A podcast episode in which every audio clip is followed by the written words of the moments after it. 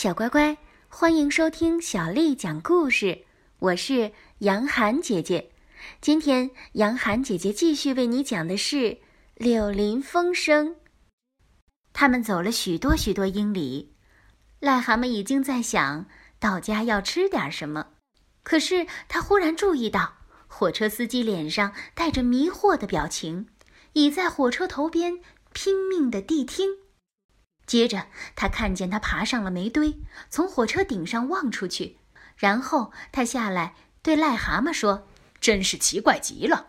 我们这辆火车是今夜这条线的末班车，然而我可以赌咒，我听到我们后面跟着一辆火车。”癞蛤蟆马上停止了他轻浮的滑稽的动作，他一下子变得垂头丧气。脊椎骨下部连着腿的地方一阵阵的隐痛，使他想要坐下来，尽力不去想种种可能发生的事情。这时候，皓月当空，火车司机在煤堆上站稳了，从那上面可以看到后面铁路很远的地方。他不久就叫了起来：“我现在看清楚了，是一辆火车走在我们这个铁轨上。”飞快地开过来，看来像是在像是在追赶我们。悲哀的癞蛤蟆蜷缩在煤灰里，怀着渺茫的希望，拼命地在想着办法。火车司机叫道：“他们快要追上我们了！”火车头挤满了一大群最古怪的人，那些人像是古代的狱卒，挥舞着戟；警察戴着头盔，挥舞着警棍。还有一些，还有一些衣衫褴褛的人戴着硬顶礼帽，即使离得这么远，也能看出他们是便衣侦探。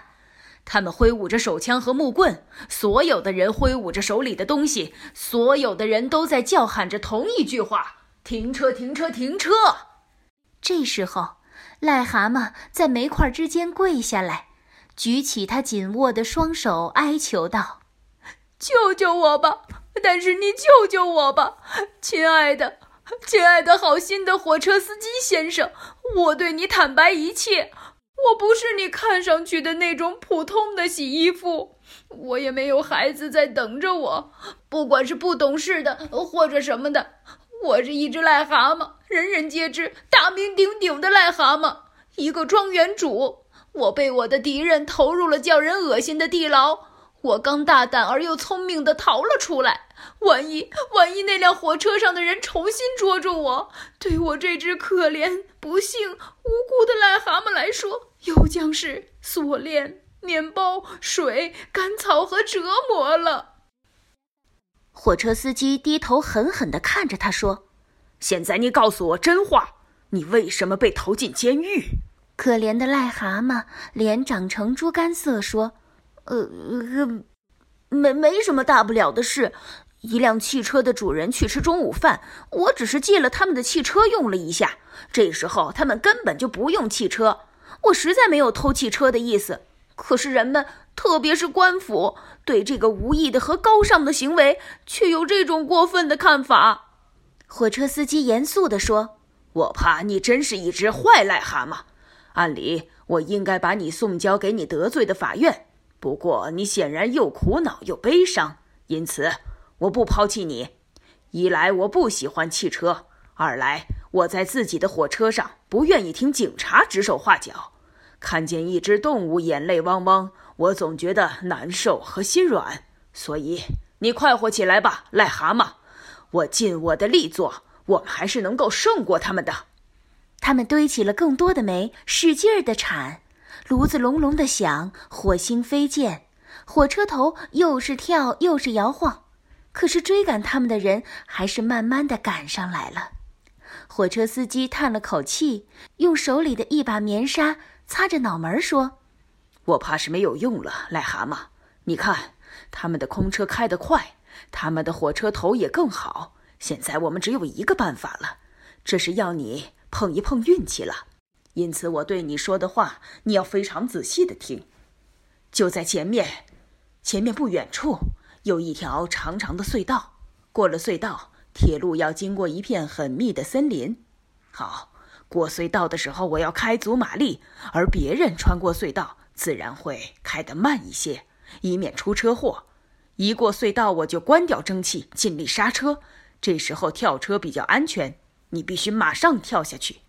在他们穿过隧道出来，看见你以前，你赶紧躲到森林里去。这时我重新开足马力朝前奔。他们高兴的话可以追我，随便他们追多久，追多远。现在注意，准备好，我一叫你就跳下去。他们堆起了更多的煤，火车飞也似的钻进了隧道，火车头向前直冲，轰轰隆隆的响，直到最后，他们在隧道的另一边冲出来，到了新鲜空气和平静的月色当中了。看到铁路两边黑乎乎的救命森林，司机关掉蒸汽，刹住车，癞蛤蟆下到踏级上，等火车慢的跟人走路的速度差不多时，只听见司机一声大叫说：“好，就是现在，跳下去！”癞蛤蟆往下一跳，滚下路基，站起来一点都没有受伤，赶紧钻到森林，躲了起来。他探头看出去，只见他那辆火车重新加快速度，在远处不见了。这时，从隧道里冲出那辆追赶的火车头，又是咆哮，又是拉汽笛。他上面那群衣服五颜六色的人，挥动着他们手里各种各样的武器，哇哇大叫着：“停车，停车！”等到他们过去，癞蛤蟆开怀大笑。自从被投入监狱以来，这还是他第一次笑呢。可是他很快就停止了大笑，因为他一下子想到，现在已经很晚了，天又黑又冷，他却是在一个陌生的森林里，没有钱，也吃不上晚饭，离开家和朋友仍旧很远。刚听过火车的隆隆声和咯咯声，这死一般的寂静。叫人毛骨悚然，他不敢离开隐蔽着的他的树木，因此往森林里钻，只想离开他身后的铁路越远越好。在牢墙里囚禁了那么多个礼拜，他现在觉得森林里又古怪又有敌意。他想，他是要开他的玩笑吧？欧夜莺响起他们机械的咕咕声，使他觉得。森林里满是搜索他的狱卒，离他越来越近。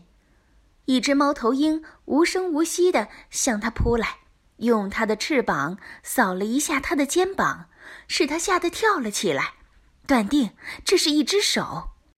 接着，猫头鹰像飞蛾似的掠了过去，发出了低沉的“呵呵呵”的笑声。癞蛤蟆觉得他无理极了。有一回。